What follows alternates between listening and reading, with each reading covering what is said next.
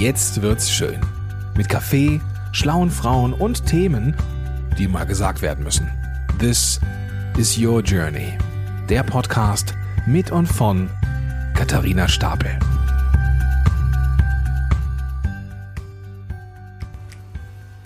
Herzlich willkommen zu meinem Podcast heute.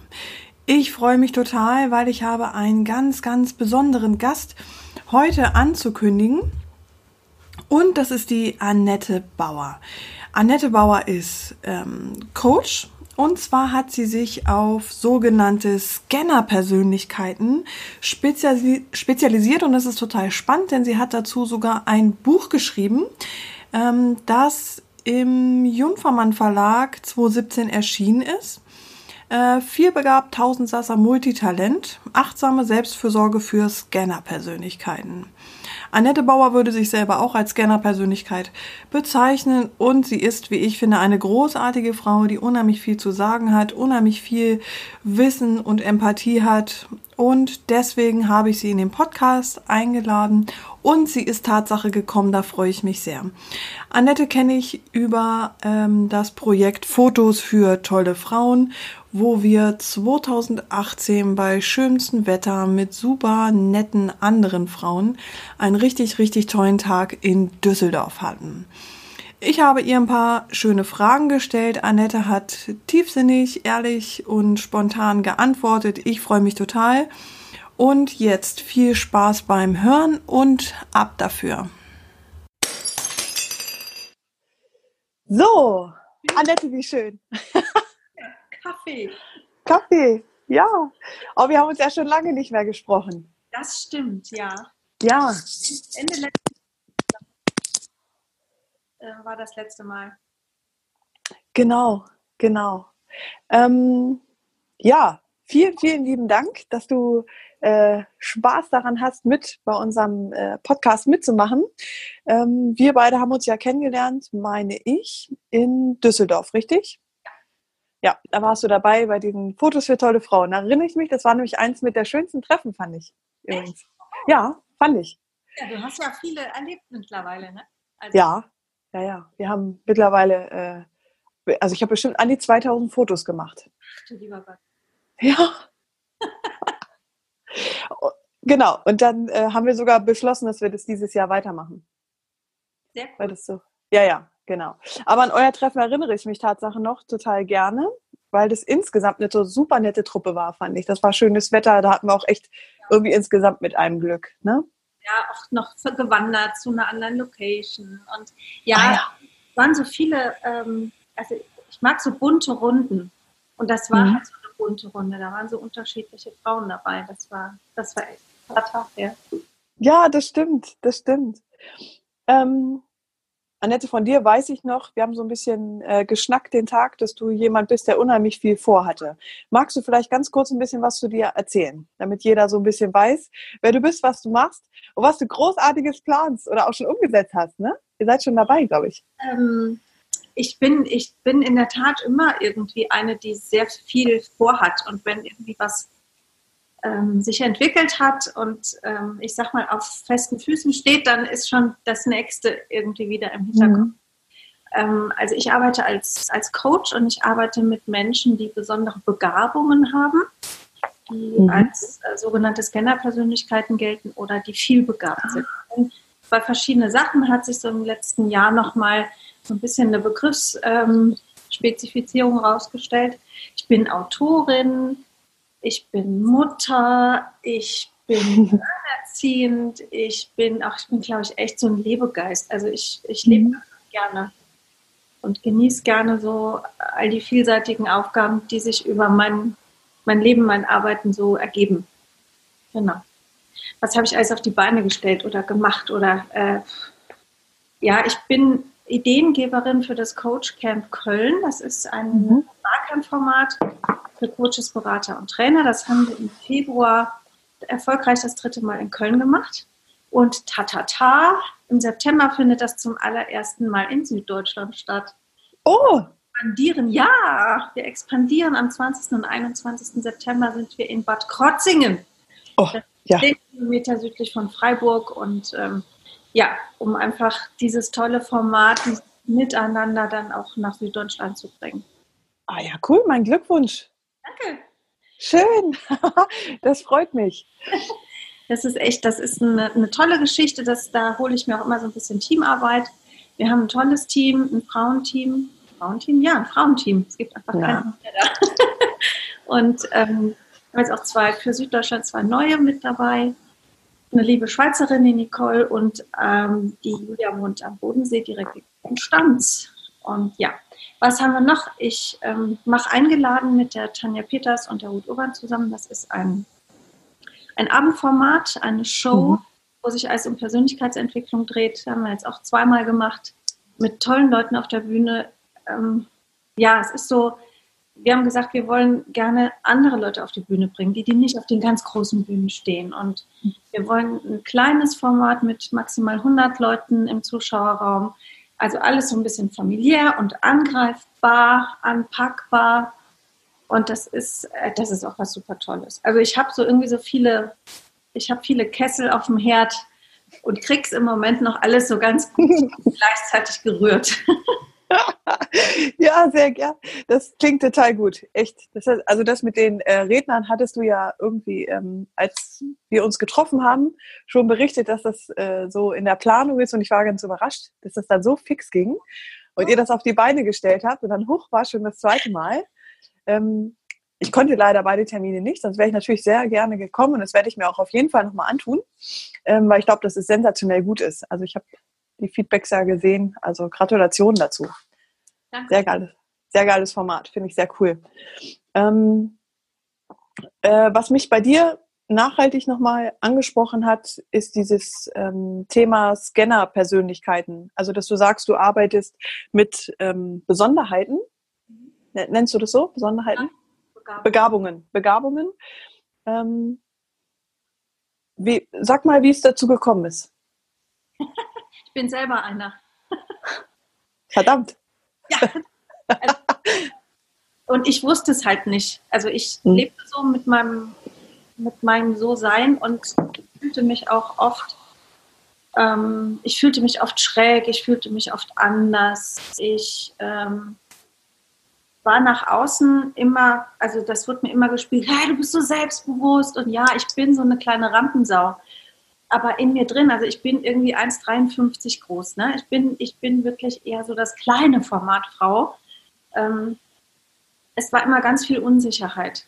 Es war immer ganz viel, ach, kann ich das wirklich? Und ist das richtig so, wie ich das mache? Darf ich das? Und ähm, ich bin auch immer, ich war wie so ein, wie so ein Wechselwirsch. Ich bin immer von einem zum anderen und mir war nie was genug.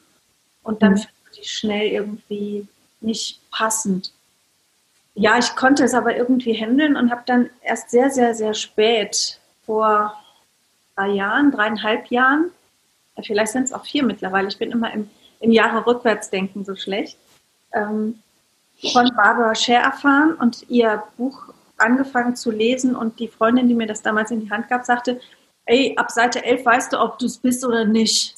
Und ich dachte so, Seite 11, alles klar. hatte ich endlich für mich auch so ein Erklärungsmodell dafür, warum ich mich so fühle, wie ich mich fühle, warum ich so bin, wie ich bin. Und dass das auch okay ist, dass ich immer das Gefühl habe, ich kann das.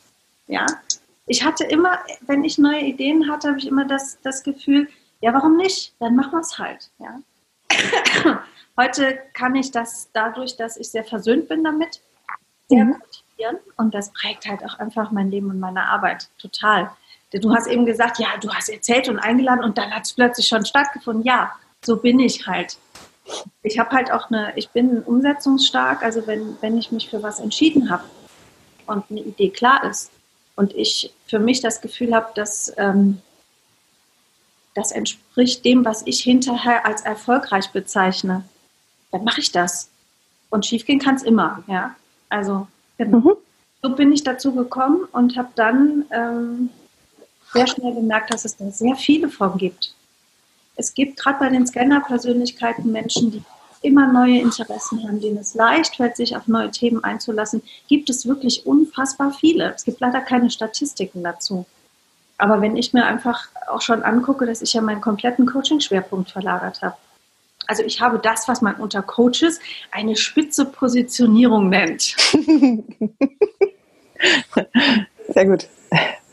Genau, ich habe mich halt wirklich ein Buch dazu geschrieben, ich habe mich auf das Thema eingelassen, habe gesagt, wenn es so viele davon gibt und viele Menschen auch einfach immer noch damit hadern, dass sie sind, wie sie sind, auch mit ihrer Vergangenheit noch hadern und ähm, auch leiden unter den ganzen Sprüchen, die sie sich ihr Leben lang anhören mussten, ähm, dann macht das auch Sinn, mit denen zu arbeiten. Und mhm.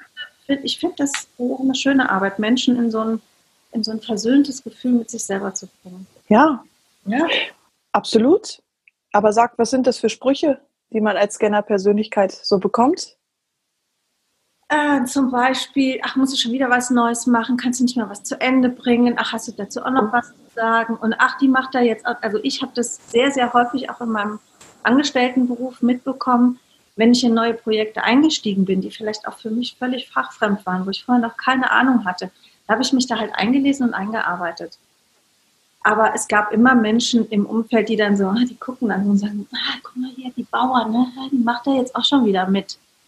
Und es wird so dargestellt, als wollte man immer irgendwie äh, vorne auf der Bühne stehen. Das ist aber nicht so. Es macht einfach Freude. Es macht einfach nur Freude und Spaß, sich auf ein neues Thema einzulassen. Und das kann dann noch so abgefahren sein. Es ist einfach geil. Es ist ein geiles Gefühl, dann macht man gerne mit. Und deshalb kann man halt auch schlecht Nein sagen. Das sind Sprüche und die kriegt man halt oft auch schon ähm, in sehr jungen Jahren teilweise gerade dieses mach mal was zu Ende. Mhm, das glaube ich.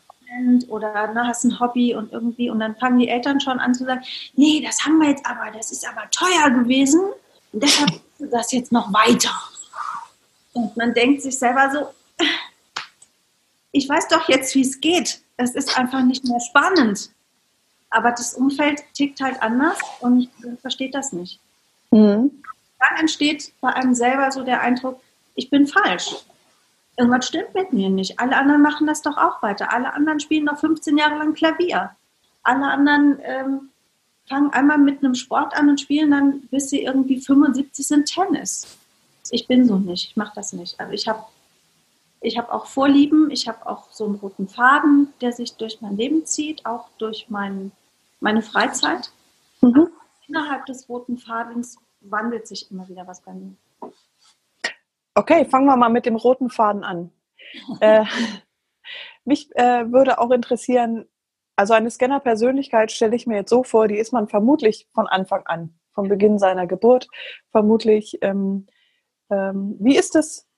Also hast du stabile Freundschaftsbeziehungen gehabt oder war das auch, hat es auch gewechselt? Wie war es in der Schule? Wie war es mit den Eltern?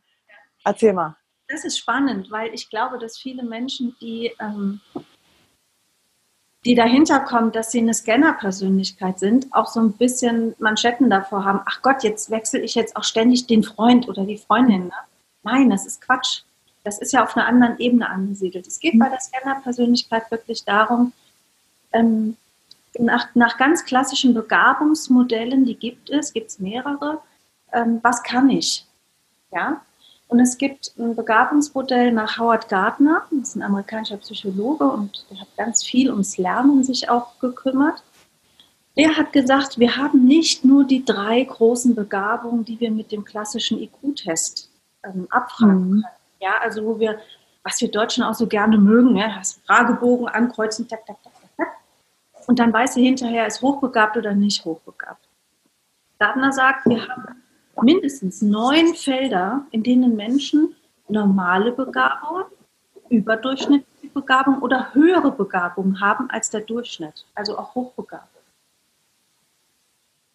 Und wenn man, also Gardner sagt, wenn wir da genau hingucken und diese Analyseinstrumente rauslassen und sehr stark auch auf unsere Selbstbeobachtung gehen, dann ähm, werden wir feststellen, dass jeder Mensch in jedem Feld ganz normal unterwegs ist und dass es viele Menschen gibt, die wirklich in mehreren Bereichen auch gut unterwegs sind.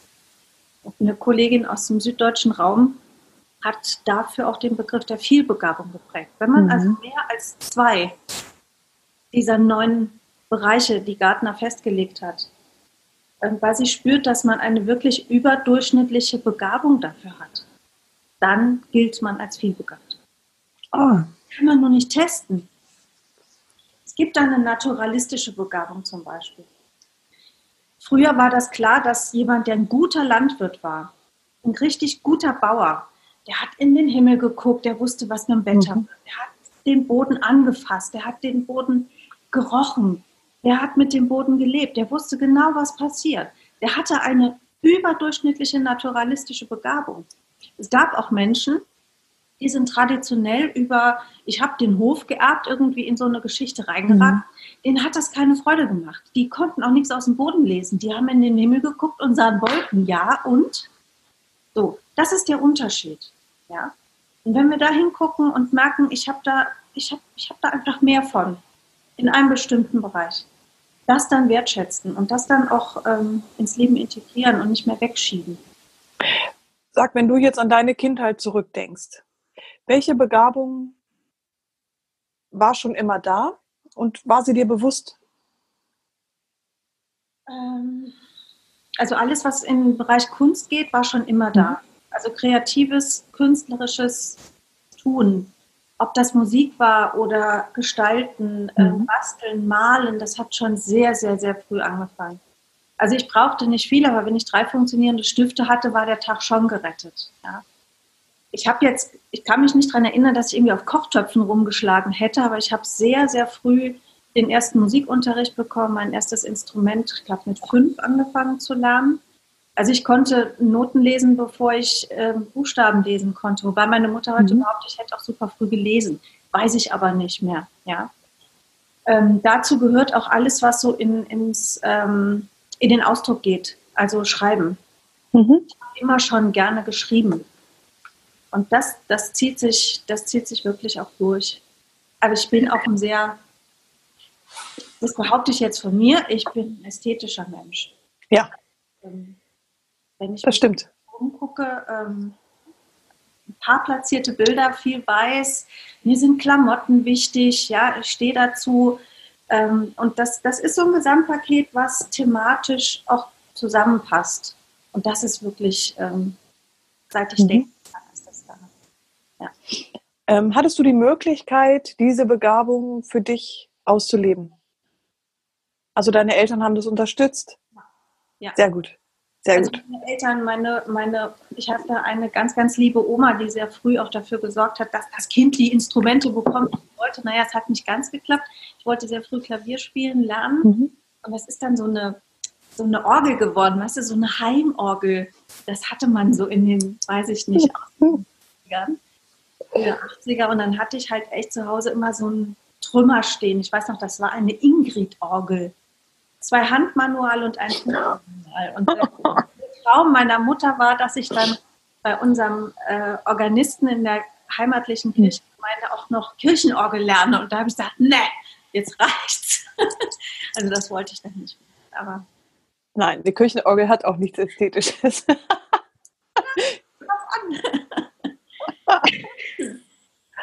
ah, sehr gut. Welche ähm, Begabung hast du noch?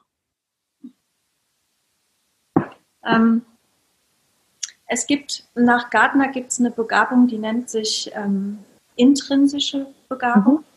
Das heißt, man kann sehr gut nach innen gehen, auf eigene Bedürfnisse gucken, ähm, sehr gut selber reflektieren, was ist gerade mit mir los das ist, glaube ich, eine Begabung, die hatte ich auch schon immer, aber ich konnte, also ich habe die nicht gepflegt. Mhm. Ich habe angefangen, mich der auch zu stellen und zu sagen, irgendwie weiß ich immer sehr gut selber, was gerade dran ist und wichtig ist. Da bin ich nicht schlecht drin. Und man sagt mir nach, ich bin im Außen auch ganz gut in der Wahrnehmung. Was natürlich, also das nennt sich dann die extrinsische äh, Begabung, dahin zu gucken, ähm, wie geht es anderen, in den Raum kommen und Stimmungen wahrnehmen können. Im Coaching beim, beim Gegenüber zum Beispiel zu sein. Ja? Also jeder, der in einem beratenden Beruf ist, mhm. der in einem helfenden Beruf ist, hat, wenn er das mit Herzblut macht und gerne tut und begeistert in diesem Beruf arbeitet, auf diesem Feld auch eine sehr ausgeprägte Begabung. Sonst ist er da nicht am richtigen Fleck. Ja. Also. Die, ähm, die Menschen, die zu dir ins Coaching kommen, äh, haben die eine Ahnung von ihrer Begabung oder sind die teilweise so, dass sie sagen, ach, ich, ich fühle mich nicht, ich weiß nicht, was mit dir los ist und ihr erarbeitet zusammen die Begabung? Und kann ich mir das dann so vorstellen, dass sie sagen, oh Gott, ich habe es immer gewusst. und jetzt geht es mir gut? Ja? Genau, ah, ja. genau so ist das. Also es gibt, ähm, kommt auch so ein bisschen drauf an, was die schon an Vorwissen mit sich bringen. Also es gibt Leute, die kommen und sagen, ich habe ihr Buch gelesen. Machen Sie mal. Das Buch äh, packe ich übrigens nochmal in die Show Notes rein, am besten. Ja, das wäre gut, ähm, dass wir da nachher nochmal dran denken. Ja, dass du mir das zuschickst. Das packe ich gerne rein, dass jeder, der Interesse an deinem Buch hat, das dann unten auch nochmal wiederfinden kann. Genau. Also die, es gibt Leute, die kommen, die haben irgendwie gehört, die macht sowas, die hat da irgendwie, die, also ich habe das schon mal gehört, so was ist das mit den Scannern und könnte ich das sein? Ich hatte ähm, auch sehr spannend eine ich hatte jetzt schon mehrere auch hochbegabte Leute, die so eine Mischform an Begabung haben. Also die haben eine, eine Hochbegabung in einem Bereich, eine sehr ausgeprägte, haben aber auch eine unheimlich hohe ähm, Interessenvielfalt und merken, dass sie auch noch in anderen Bereichen über dem Durchschnitt liegen. Ach, man sagt in der Begabungsforschung so bis, ähm, bis 80, also in diesem Messbereich, ja, der auch beim, bei den IQ-Tests genommen wird bis 80, so, das ist alles irgendwie normal. Und dann bis, bis 115, so, das ist über dem Durchschnitt. Und alles, was so ab 115 aufwärts, gehen wir eigentlich schon echt in einen Bereich, der sich deutlich abhebt von dem Umfeld. Und ab 130 gilt man als hochbegabt. Wenn wir jetzt nochmal an Howard Gardner zurückdenken und dass der sagt, naja, wenn man in mehreren Bereichen, es gibt halt, wir haben mehr Felder als drei. Es gibt nicht nur Sprache, es gibt nicht nur Mathematik und es gibt nicht nur Musik, wo wir es halt austesten können. Wenn wir dann in Selbstbeobachtung gehen und unser Leben anschauen, ein bisschen mit biografischer Arbeit und merken, ach guck mal, ja, da, das kann ich eigentlich, eigentlich sagen auch alle, dass ich da, dass ich das echt besonders gut kann. Dann muss ich da ja noch nicht hochbegabt drin sein. Aber wenn ich da was wirklich richtig gut kann und es vielleicht auch vom Durchschnitt her besser kann als die fünf, die um mich rum sind oder die drei, die in der Firma auch noch mit dem Thema befassen, mhm. Ja, dann, ähm, dann ist es auffallend. Und manche Menschen oder die meisten kommen, die haben einfach so ein diffuses Gefühl in sich. Und die haben immer auch Feedback von anderen Leuten. Die kriegen gesagt, Mensch, du kannst echt total viel. Und die können das aber nicht so fassen weil es halt nicht in dieses Begabungsbild passt, was wir so haben. Ja. Und das sind Dinge, an denen wir arbeiten. Und wenn dann, wenn dann hochbegabte Menschen kommen, die merken, ich kann auch noch andere Sachen, aber das ist ja nicht so wie bei der Hochbegabung und man dann sagen kann, ja, gehört aber auch zu dir. Und es macht dich zu einem vielbegabten Menschen. Und du bist nicht nur der Ausschläger nach oben. Du bist auch jemand, der in der Breite irgendwie was zu bieten hat und der das auch ausschöpfen darf und der damit sich befrieden kann. Und ähm, oft hat das dann auch nochmal so was mit in Richtung Sozialkompetenzen, wie, mhm. wie kann ich mich auch in meinem Umfeld selbstsicher bewegen. Das kommt halt oft erst, äh, wenn ich alles verstanden habe. Ja, das glaube ich auch.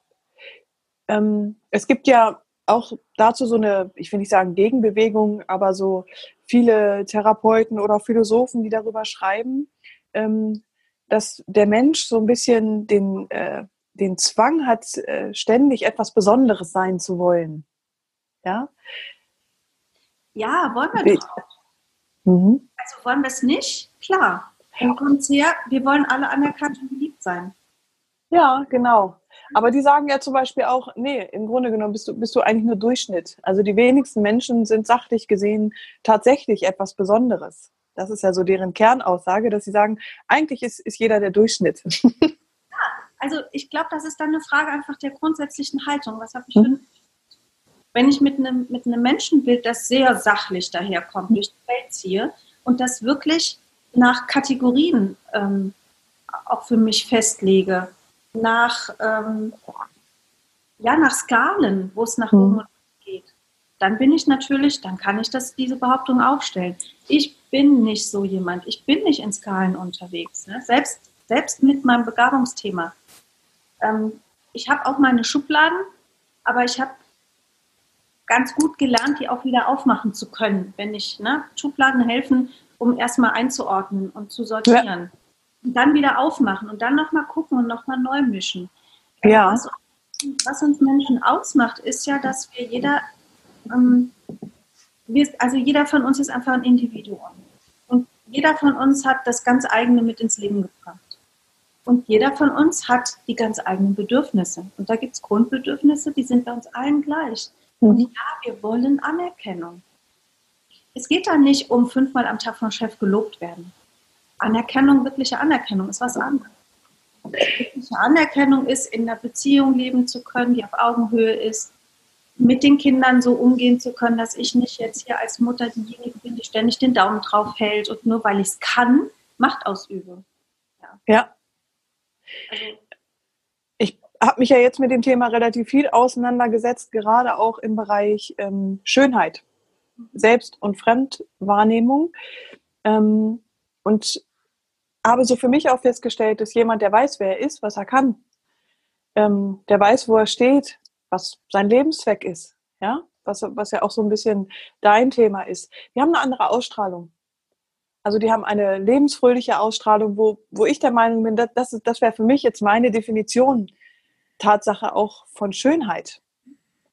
Ähm, ich erlebe ganz oft diese, diesen Umkehrschluss, auch dieses Bedürftige. Und das finde ich ähm, schwierig, dieses, diese Haltung, ich, ich bin jetzt hier, so was kann die Welt mir geben? So, ich möchte, dass, dass mein Partner mich, mich glücklich macht. Ich möchte, dass meine Kinder mich glücklich machen. Ich möchte, dass äh, meine Freunde so funktionieren, dass es mir gut geht. Das sind ja oftmals so, so unbewusste Mechanismen, die laufen.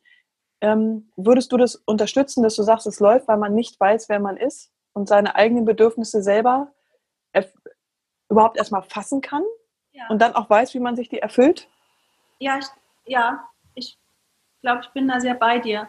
Mhm. Ähm, wenn, wenn ich Menschen erlebe, die, ich sag mal, im Leben öfter mal einen Tritt abbekommen haben, auf ganz mhm. unterschiedlichen Ebenen. Ja, es gibt Menschen, die, die verbal immer klein gemacht wurden. Es gibt Menschen, die einfach schwere Schicksalsschläge ähm, mhm. erleben mussten und die vielleicht nicht im letzten verarbeiten konnten, noch nicht. Also mhm.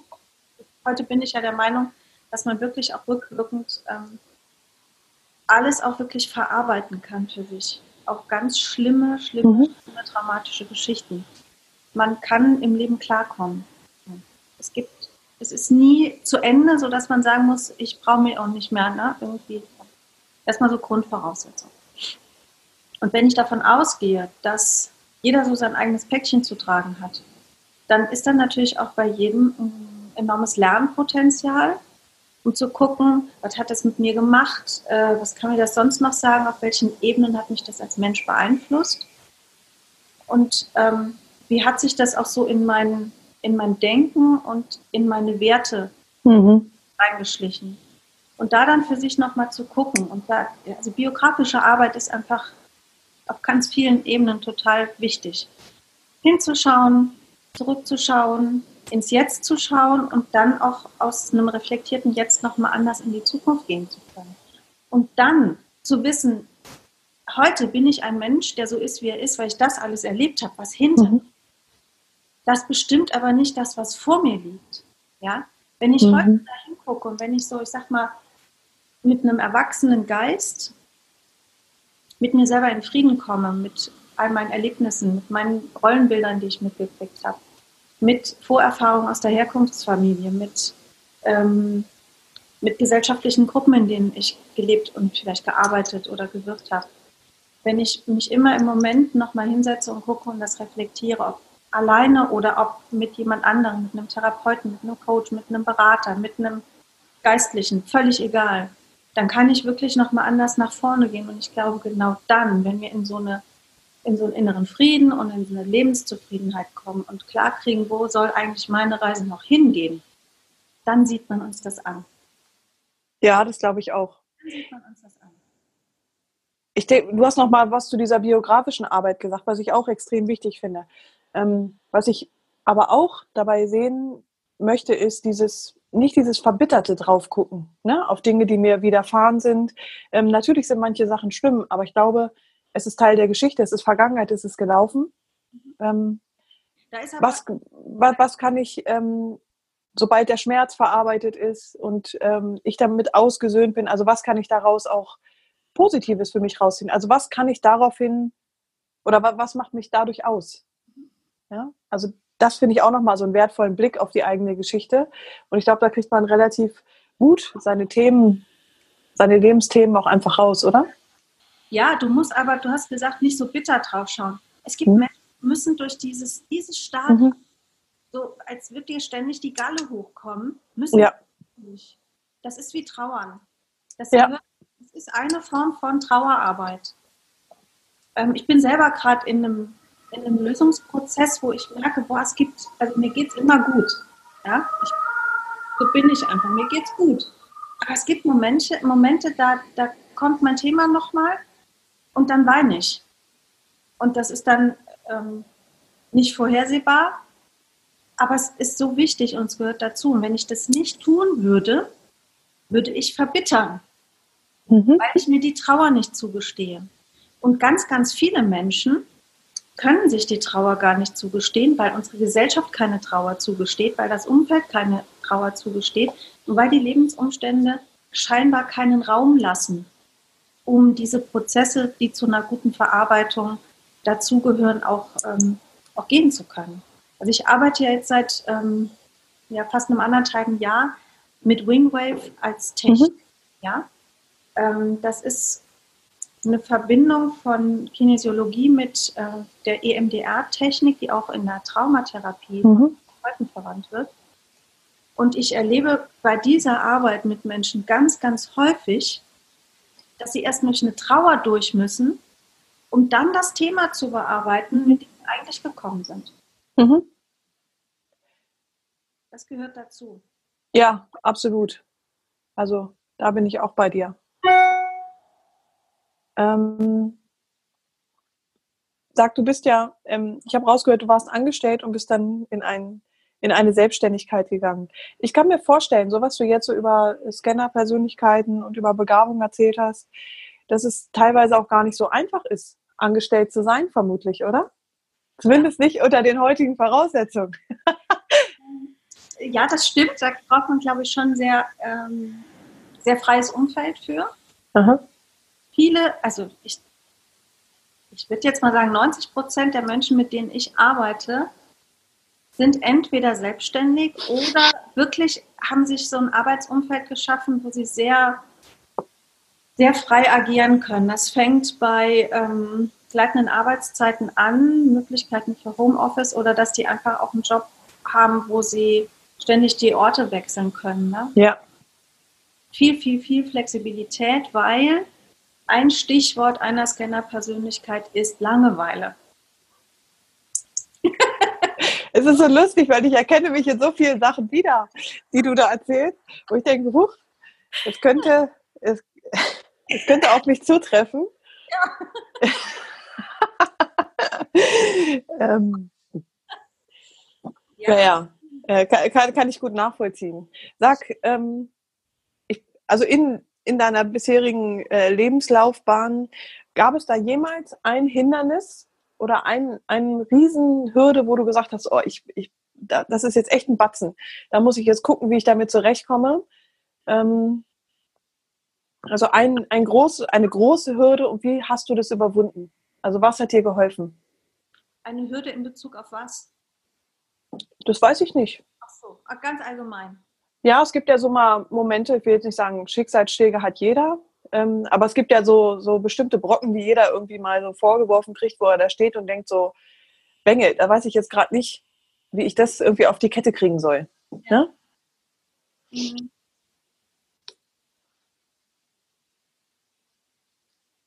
Ach, das wäre jetzt ein schönes Foto. ich denke halt wirklich nach. Ähm, mir fällt, also ich, ja, es gab schwere Zeiten in meinem Leben. Mhm. Äh, von zu Hause ein unglaublich großes Sicherheitsbedürfnis mitbekommen. Mhm. Meine Eltern sind ganz klassische ähm, mhm. an der Schwelle vom Kriegskind zum Nachkriegskind. Mhm. Und ähm, mein Vater hat äh, Fluchterfahrung. meine Mutter ist auch nicht dort aufgewachsen, wo sie geboren wurde. Also das, das hat sich alles in die Familie getragen. Auch die, also ich glaube, da ist auch ganz viel so über die Generationen weitergegeben worden. Mhm. Und ich brauchte immer Sicherheit, Sicherheit, Sicherheit. Das ist natürlich bei so einem Geist wie meinem schon ein bisschen schwierig. Und ich habe viele Jahre gebraucht, um über dieses ähm, sich absichern müssen hinwegzukommen. Weil im letzten habe ich festgestellt, ich kann es doch nicht. Es gehen trotzdem Sachen schief. Meine Ehe ist trotzdem gescheitert. Ich meine, heute ist das fein. Ich äh, habe da kein Problem damit. Ich bin glücklich, so wie ich jetzt lebe. Ähm, also das Sicherheitsthema war ein Thema, das mich sehr, sehr begleitet hat, wo ich auch wirklich viel an mir selber arbeiten musste. Also mit vielen Coachings, da haben viele Kollegen dran gearbeitet, weil da habe ich im eigenen Prozess auch gemerkt, auf wie vielen Ebenen sich dieses Thema durchs Leben trägt. Und dann arbeitest du eine Ebene ab und dann kommt die nächste. So ist das nun mal eben, wenn wir uns unseren Lebensthemen stellen. Ich habe aber auch ähm, kürzlich eine, also was sehr mich beeindruckendes erlebt. Ich war bei so einem, ich weiß gar nicht, was das war. Es war kein Netzwerktreffen, es haben sich so Menschen zu einem Thema einfach zusammengefunden und geredet und irgendwelche Sachen gemacht. Ähm, da hat mich eine Frau gefragt. Nee, wir haben ein Spiel gemacht. Da gab es so Karten, da waren sehr provokante Fragen drauf. Und dann kam irgendwann so die Frage auf, ähm, was würde dich so umhauen, dass du wirklich am Boden liegst? Boah, was eine Frage. Habe ich kurz überlegt und habe gesagt, nichts. Und dann guckt die mich an und sagt, boah, das hat der da hinten auch eben gesagt nee, also wenn mein, einem meiner Kinder was passieren würde, wenn mir ein Kind stirbt, dann, dann mhm. käme ich darüber nicht weg. Und dann habe ich gedacht, also das wäre furchtbar. Also ich mag gar nicht daran denken, ja. dass meiner Kinder was passiert. Aber ich bin mir sicher, ich würde immer wieder auf die Füße kommen. Ist das etwas, was eine Scanner-Persönlichkeit ausmacht? Oder ist das etwas, was dich persönlich ausmacht? immer zu wissen, es geht irgendwie weiter. Es wird schon eine Lösung geben. Ich glaube, es, ich glaube, es, das ist was, was so vielleicht in der Persönlichkeit liegt. Ob man, mhm. diese Zuversicht hat oder halt nicht. Es hat auch was äh, damit zu tun, wie habe ich meine, meine Rückschläge, die das Leben halt für jeden hat, die Ladenfelder beackert. Oder wo bin ich dann noch in den Ängsten, die jeder schwere Schlag ähm, in uns hinterlässt, verhaftet. Ja? Mhm. Und ähm, nee, ich glaube, das ist nichts, was ein Scanner ausmacht. Ich kann mir mhm. vorstellen, dass viele, viele versöhnte Scanner das gut können, weil halt wir haben immer, wir haben ja immer ähm, eine neue Perspektive sehr schnell offen. Und ja, genau. Hilfreich. Ich glaube, dass, dass, die, dass der Anteil dieser Scannerbegabung sehr hilfreich ist. Ja, mhm. Aber ah, ja. letztlich ist es eine Frage der, der Persönlichkeit. Ja, mhm. es ist eine Frage, wie gehe ich einfach damit um und wie, wie bleibe ich verhaftet in den Dingen, die ich, die ich erlebt habe. Weil wenn ich, ich glaube, wenn ich eine große Angst ähm, vor einem Verlust habe, dann hänge ich noch an einem Verlust, den ich schon erlebt habe. Das kann mir total unbewusst sein. Ja. Muss noch nicht mal ein Verlust sein, den ich selber erlebt habe, aber vielleicht habe ich erlebt, wie jemand unter einem Verlust gebrochen ist. Ja. Das kann bei mir selber, da sind wir so beim Thema Glaubenssätze, ähm, das kann bei mir selber den Eindruck hinterlassen, wenn das und das passiert, dann bin ich am Ende. Mhm. Und diesen Glauben habe ich nicht. Mit dieser Wenn-Dann-Geschichte, die du gerade aufgezählt hast, äh, damit beschäftigen wir uns ja auch total intensiv dass ähm, ich für mich so festgestellt habe, dass im Grunde genommen alle Einschränkungen, die durch Denkdogmen so hervorgerufen sind oder hervorgerufen werden, ähm, durch eine Wenn-Dann-Verknüpfung stattfindet. Äh, und dass wir teilweise gar nicht merken, dass, das, ähm, dass wir Sachen in Beziehung setzen, die überhaupt nichts miteinander zu tun haben. Also zum Beispiel solche Sachen, wenn ich erstmal, was weiß ich, fünf Kilo abgenommen habe, bin ich schön. Ja. Also das ist ja, ist ja äh, nüchtern betrachtet totaler Quatsch. Also wie kann man Schönheit und Gewicht in einen Zusammenhang packen? Also wir machen das, weil das gesellschaftlich so genormt weil ist. Wir gelernt haben. Wir machen das, weil wir es gelernt haben. Genau. Und diese Wenn-Dann-Verknüpfungen, ähm, das sind alles, das sind alles wie Lernsätze, wie, wie mathematische Formeln, Ja. die in unserem Unterbewusstsein abgespeichert sind. Und wenn es irgendeinen Impuls gibt, ähm, der die wieder aufruft, all, also es passiert ja alles unbewusst. Es passiert, also das, das meiste, was wir erleben, passiert ja unbewusst. Unser Gehirn macht ja im Unbewussten viel mehr Leistung als im bewussten Bereich. Ähm, und wenn wir dann diese quasi wie mathematischen Formeln in unserem Unterbewusstsein aufrufen oder von außen ein Trigger kommt, irgendein Impuls, der das Programm anschmeißt und dann fängt dieses Rädchen an zu drehen, du, du, du, und dann schiebt sich das von hier nach da und nach vorne und dann sind wir im Gefühlsbereich und dann entsteht in unserem Gehirn ein Riesenwirrwarr und wir denken, das ist die Wahrheit. Und wenn ich abnehme, dann bin ich schön. Und wenn ich abnehme, dann werde ich geliebt. Wenn ich nur endlich die Hosen anziehen kann, in, in die reinpasse, dann klappt es auch wieder mit dem Sex. So, ja? Also, Ja, sehr, sehr lustig, aber auch finde ich auch eine große Gefahr. Also ich habe ja viele Jahre auch tatsächlich damit äh, verbracht, mich auf Seminaren rumzutummeln und äh, Bücher zu lesen und von Pontius zu Pilatus zu rennen und stellte fest, dass ähm, eigentlich jeder, bei dem ich glaube ich war, ich würde jetzt sagen, also es, es gab zwei Ausnahmen, ähm, diese Vendanz für sich total klar hatten und es als, als Regeln für andere halt auch aufgestellt haben. ja klar. Und das ist, das ist, äh, das ist ja so eine, eine fiese Abhängigkeitsfalle, wo ich glaube, man auch als, als Coach da einfach für sich auch immer wieder klar sein muss, oder? Ja, ja, ja, ja. Wie- Also ich, ähm, ich gucke ab und zu mal so, so Mini-Sequenzen von den berühmten Speakern, die im Moment so unterwegs sind. Da gibt es auch gute Leute, ne? Es ist gar keine Ja. Frage. Gibt wirklich Leute, die haben auch gute Botschaften. Es gibt natürlich auch welche, die haben genau, also die nutzen genau dieses Ding aus, um ihre Theorie in teuren Seminaren zu verkaufen. Und dann Mhm. sitzt du dann in der Show und dann kaufst du dann nochmal die nächsten zehn Coachings für ein Geld, wo ich echt denke, oha, gib's mir, ich fahre in Urlaub. ja. Ähm, und das macht, die machen das genauso wie die Werbung. Mhm. Die Werbung äh, greift ja genau diese gleichen Lernsätze auf, die wir haben und bildet teilweise natürlich auch neue. Ja. Ja, ja, genau. das ist ein fieses Geschäft. Ist ein fieses Geschäft und es ist Tatsache auch so, ich habe ich hab Leute auch über Jahre beobachtet. Also letztendlich geht jeder nur irgendwo hin, weil er Glück oder Erfüllung haben möchte. Ja. Äh, am, Ende, am Ende kriegen sie das nicht. Nein.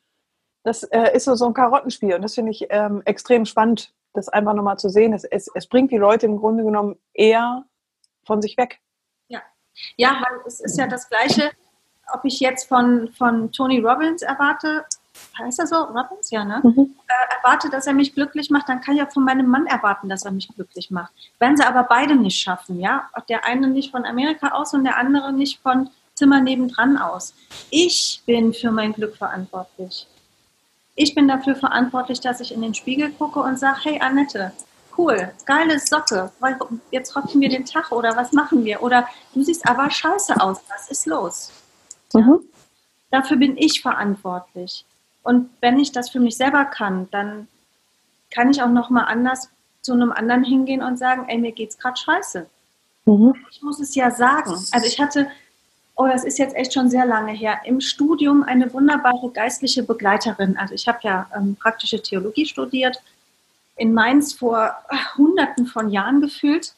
Und äh, diese Dame sagte irgendwann, ähm, ich hieß damals noch Müller, sagte sie, ja, Frau Müller, woher sollen die Leute denn wissen, dass sie sich doof fühlen? Und ich saß da so, die müssen es doch merken. Und die so, nein. Wenn sie immer nur strahlend durch die Gegend laufen und irgendwie, na, es klappt schon alles, wie soll bitte jemand merken, dass sie sich gerade blöd fühlen, dass sie mal eine Umarmung brauchen, dass ihnen mal jemand zuhören muss, dass sie mit kommen. Wir müssen für uns selber klarkriegen, unsere Befindlichkeiten, unsere Bedürfnisse. Dann können wir das auch nach außen tragen. Und dann, ja, ich, meiner Meinung nach erledigen sich dann viele Dinge, weil ich dann einfach auch die Zuwendung bekomme, die ich brauche. Ja, und ich glaube, wir sind dann auch achtsamer den anderen gegenüber. Also ähm, ich hatte gestern jemanden im Shooting, das, ähm, war mir übrigens gar nicht klar, dass kleine Menschen ähm, auch Schwierigkeiten mit dem Außen haben, weil aufgrund ihrer Körpergröße. Ich war ganz platt. Ich hatte eine Teilnehmerin, die, äh, ja, sie war schon klein, aber es ist jetzt nicht kleinwüchsig oder so. Also einfach eine kleine, kleine hübsche, äh, zierliche Frau. Und ähm, der man aber ihr Alter ganz normal angesehen hat. Ja, also sie sah jetzt nicht aus wie ein Kind, sie hat sich nicht gekleidet wie ein Kind. Und original, also ich, ich kann das gar nicht daumen, ähm, sagte sie, sie wird dann immer gefragt oder andere neben ihr werden gefragt, äh, gehört sie dazu? Oder sie steht an der Wursttheke und kriegt eine Mortadella-Scheibe gereicht. Jetzt überleg dir das mal. Ich habe gedacht, das darf doch wohl nicht wahr sein. Äh, sie sagt, durch ihre Körpergröße, wenn du nicht groß genug bist, dann nehme ich dich nicht ernst. Und da habe ich mich total erschrocken. Das war, das war mir gar nicht so bewusst, dass Körpergröße äh, offensichtlich so, solche Reaktionen im Außen ausruft. Und ich glaube, wer für sich auch im Rein ist, dem würde es im Traum auch nicht einfallen, jemanden so anzusprechen. Ja, also ja. zu sagen, ja, du bist halt klein, also dann wer klein ist, hat halt keine Ahnung vom Leben, ne?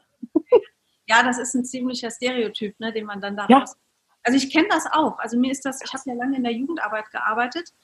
Ähm, ich war da auch immer irgendwie ein bisschen anders gekleidet und ich war halt auch, also ich war teilweise echt kleiner als die Jungs und Mädels um mich rum. Und mir wurde regelmäßig von Eltern auch gesagt, ach, ich habe sie die ganze Zeit überall gesucht, man erkennt sie ja nicht oder man sieht sie ja nicht unter den Jugendlichen. Und das redest du dir dann eine Weile noch ein, so von wegen, ach, ich komme aber jung rüber. Nee, ist aber Pustekuchen. Natürlich, also sieht man mir auch an, wie alt ich bin. Und dass ich nicht mehr 15, 16 oder Mitte 20 bin, ja. So. Also das ist ein Stereotyp, der ganz gerne genutzt wird. Und ich habe mir auch sagen lassen, dass das sehr großen Frauen auch so geht. Männer haben das Problem ja eher, wenn sie zu klein sind, dann werden sie nicht ernst genommen. Ja, das ist bekannt, genau. Genau, das wissen wir. Ähm, Frauen haben das Problem wohl auch, wenn sie zu groß sind. Ja, also das glaube ich. Männer und die werden dann weggeschoben, weil das geht gar nicht. Ne? Ja, krass. Ne?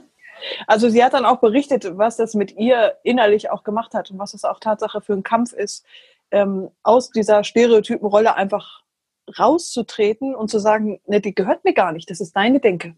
Ja. Und ich glaube, also was mir auch nochmal immer mehr bewusst wird, da würde mich deine Meinung noch dazu interessieren. Ich habe so ein bisschen den Eindruck, dass wir ein bisschen dazu hin neigen, zu gucken, so was, was kann ich von der Welt bekommen? Und ich glaube, dass es eigentlich der Umkehrschluss sein muss. Ich finde es wichtig, dass man seine Bedürfnisse erkennt. Aber in erster Linie stehe ich, ich stehe zum Beispiel jeden Morgen auf und denke so, so was kann ich heute der Welt geben? So, so was habe ich, was? so, und wenn es da irgendwie ein fröhliches äh, Lachen ist oder irgendwas, ja? Also ich bin wirklich davon überzeugt, dass, ja, ich, also die Welt schuldet mir nichts. So. Hm? Nichts und niemand schuldet dir was, oder? Nein. Genau.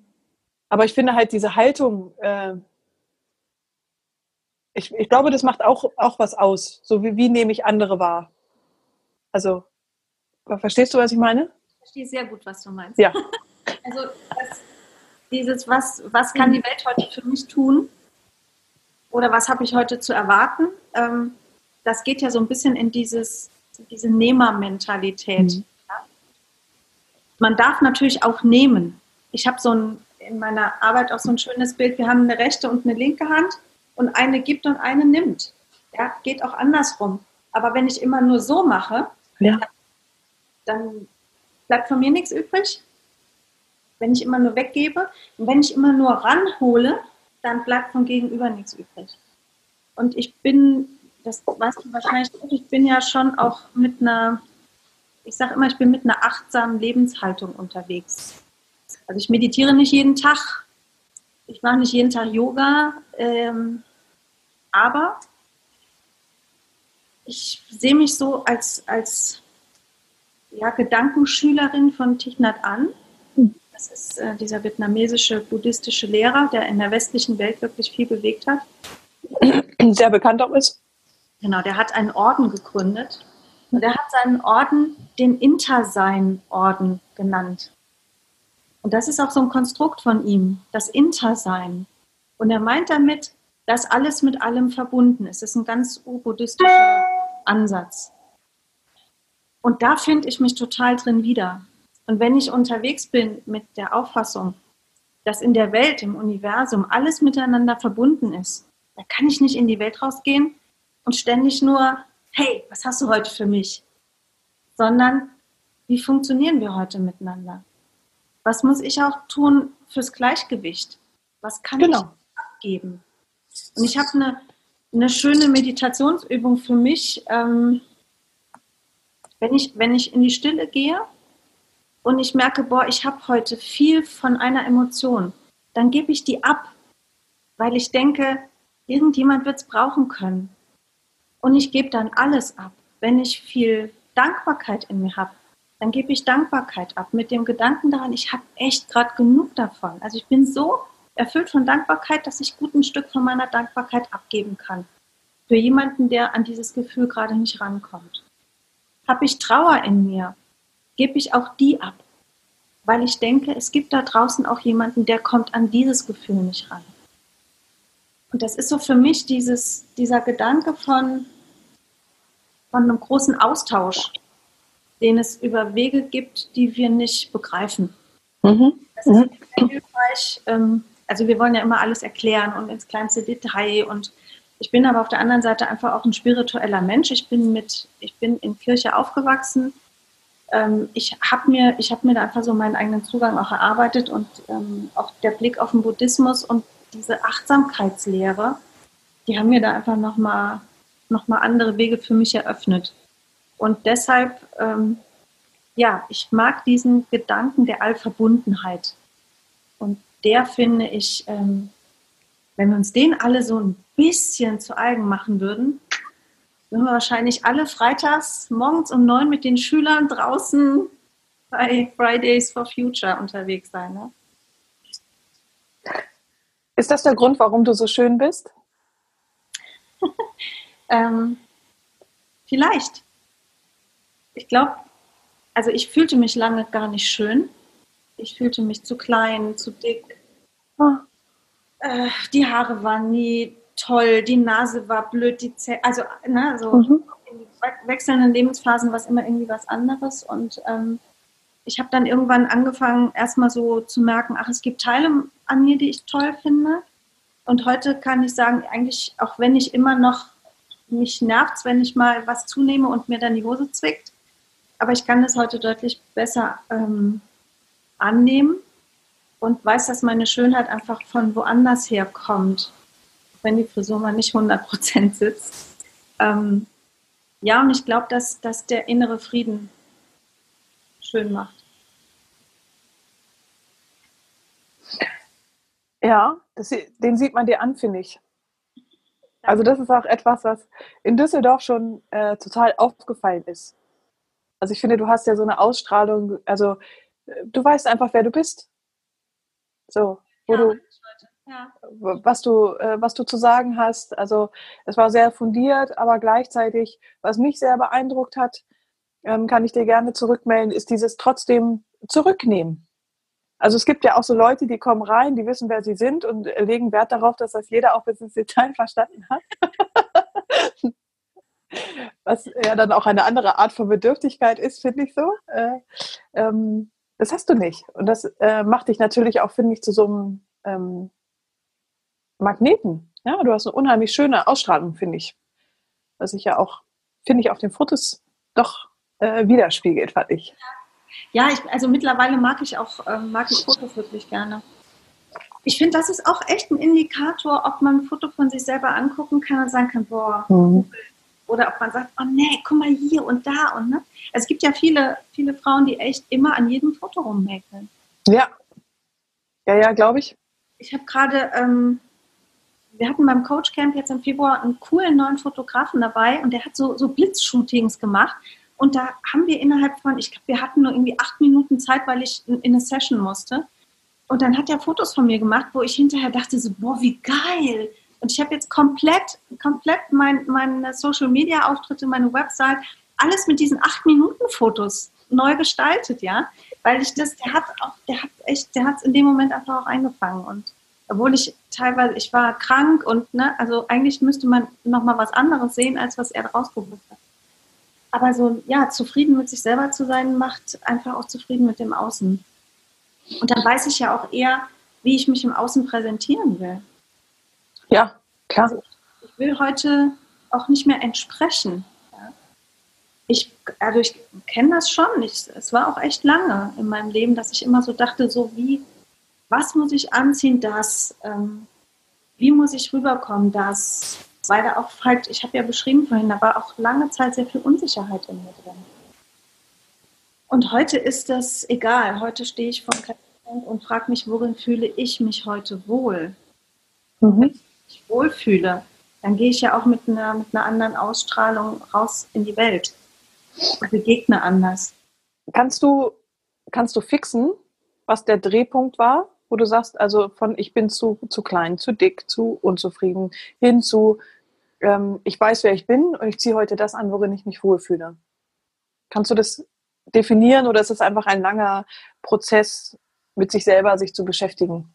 Ja, also ich kann es nicht an einem, an einem Ereignis mhm. festmachen, aber ähm,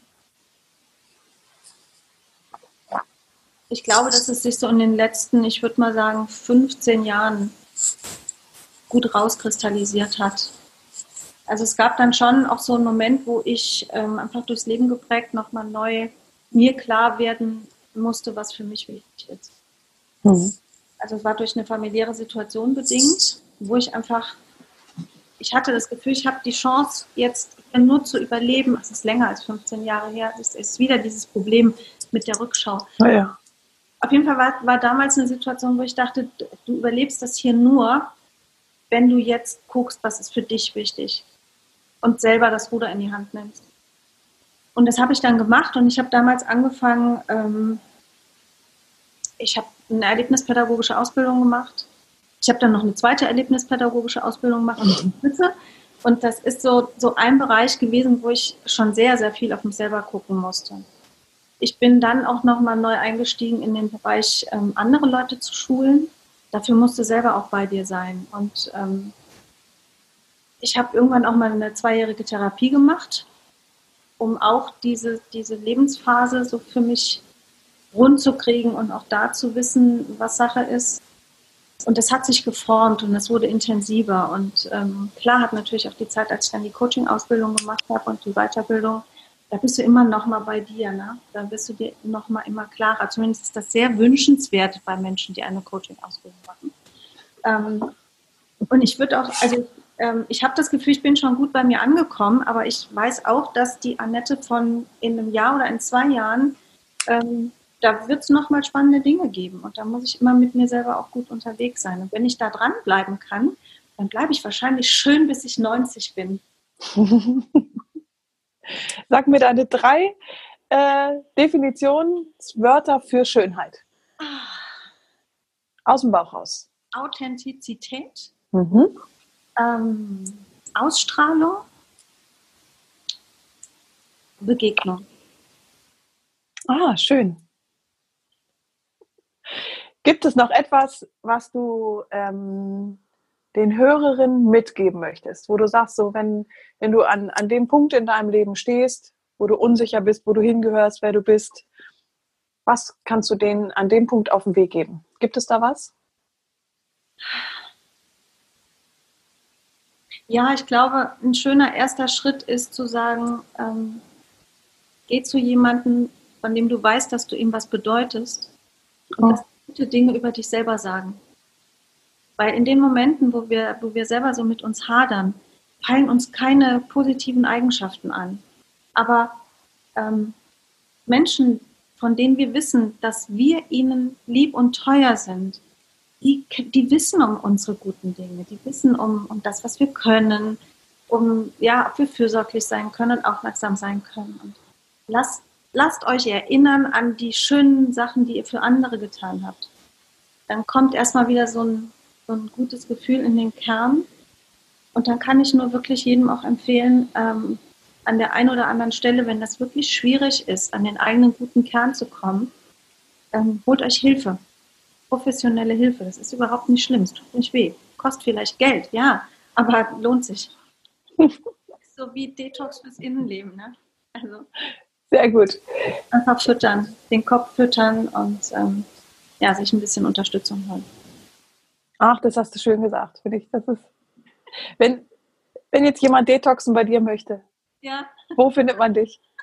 ähm, ja, mich findet man im wunderschönen Köln am Rhein. Ähm, ja, hier lebe ich, hier arbeite ich und ähm, man findet mich auch auf meiner Website ähm, www.annette-bauer.com, ganz einfach. Über Facebook, über Instagram und mich kann man auch auf allen möglichen Wegen kontaktieren. Ach, sehr schön. Ja. Ich denke, ich packe das auch nochmal in die Shownotes rein, wie man dich am besten erreichen kann. Du denkst daran, mir dein Buch, äh, ne, wo, wo die Hörerinnen das äh, beziehen können, einfach nochmal zu schicken, dann würde ich das alles unten reinpacken. Sehr gerne. Ja? Ach, Annette, das war schön mit dir. War auch so kurzweilig. Ja, das stimmt. Wird Zeit, dass wir das äh, vielleicht nochmal in reell wiederholen. Sehr gerne. Ja, vielleicht kriegen wir den Trupp ja nochmal zusammen auf eine Tasse Kaffee. Das war echt schön. Ja, das wäre schön. Genau. Ja. Annette, hab, hab vielen, vielen Dank. Es war ein ganz schönes Gespräch, ganz wertvollen Input gegeben. Da freue ich mich total drüber. Und ja, freue mich, dass wir weiterhin verbunden sind. Es hat mir auch sehr viel Freude gemacht, ähm, mein Thema mal mit so einem anderen Thema, mit Schönheit zu Mhm. verknüpfen. Danke. Für die Sehr, sehr gerne. Sehr, sehr gerne. Ich wünsche dir weiterhin einen schönen Tag. Bis dann. Tschüss.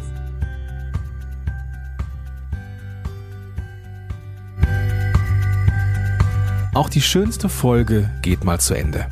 Wir hören uns demnächst hier wieder und hey, falls es dir heute noch niemand gesagt hat, du bist echt schön. Hab einen tollen Tag.